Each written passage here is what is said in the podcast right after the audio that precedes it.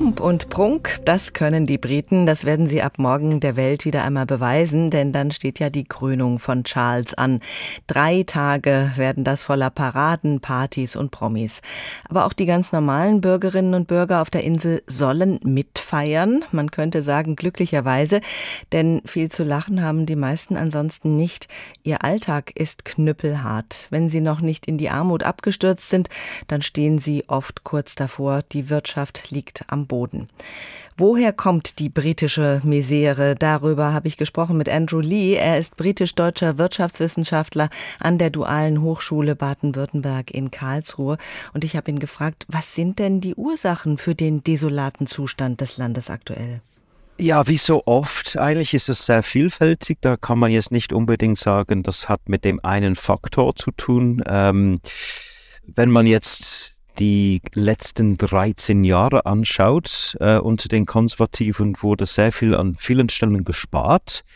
Dann Sozialleistungen im Gesundheitssystem, das war eigentlich der Ursprung. Und dann kommt natürlich obendrein der Brexit, diese ganze Misere nicht verursacht hat, aber doch verschärft hat, Gemüseknappheit beispielsweise.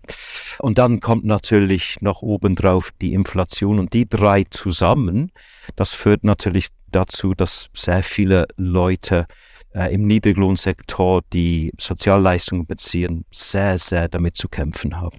Ein Teil Ihrer Familie lebt auf der Insel. Sie sind auch immer wieder zu Besuch in Großbritannien. Wie erleben Sie Ihr Land? Wie würden Sie den Zustand beschreiben mit dem Blick von außen? Polarisiert. Ähm, jetzt gerade in Bezug auf politische Meinung, gesellschaftliche Meinung. Das fing auch ganz klar mit dem Brexit an. Entweder war man für Brexit oder gegen Brexit.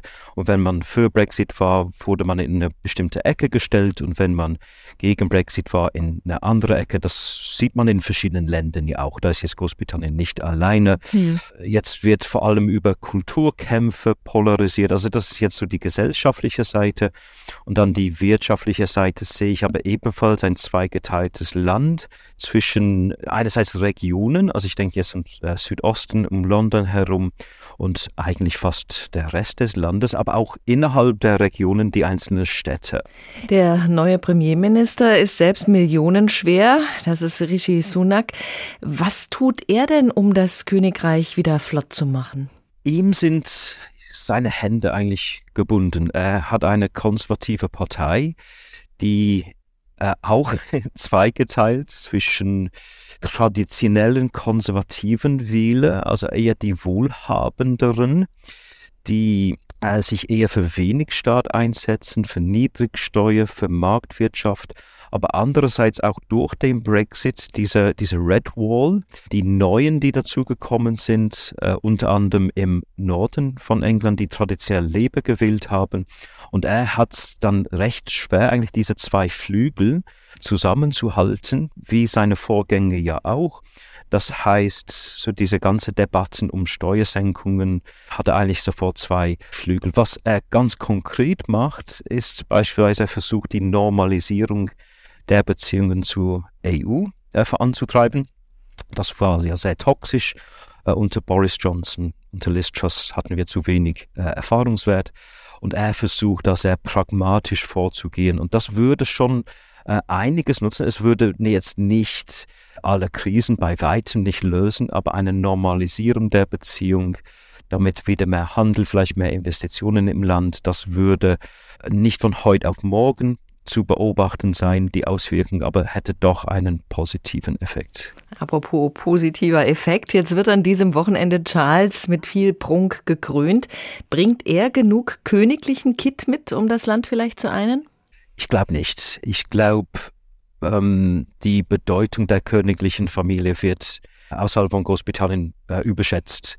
Die meisten Briten sind zwar froh, dass es der königliche Familie gibt, aber sie machen sich nicht so viele Gedanken über übers Wochenende schon. Also übers Wochenende wird sicher gefeiert.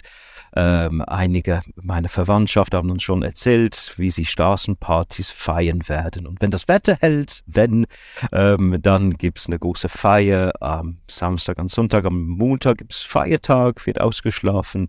Aber ab Dienstag machen sich die Menschen wieder Sorgen über die steigenden Lebenshaltungskosten, der Arzttermin, auf den sie seit zehn Wochen warten, OP-Termin, auf den sie seit 18 Monaten warten. Das sind alles reelle Beispiele äh, aus meiner Verwandtschaft. Die steigenden Hypotheken sondern für gewisse aus dem Niedriglohnsektor, also wirklich die Frage, wie sie überhaupt über die Runden kommen. Und da wird ein König auch wenn er sehr gut gestartet ist, also er zeigt Sympathie, äh, er, er, kommt gut an in der Bevölkerung, aber das Land zu vereinen wird er nicht können, das glaube ich nicht.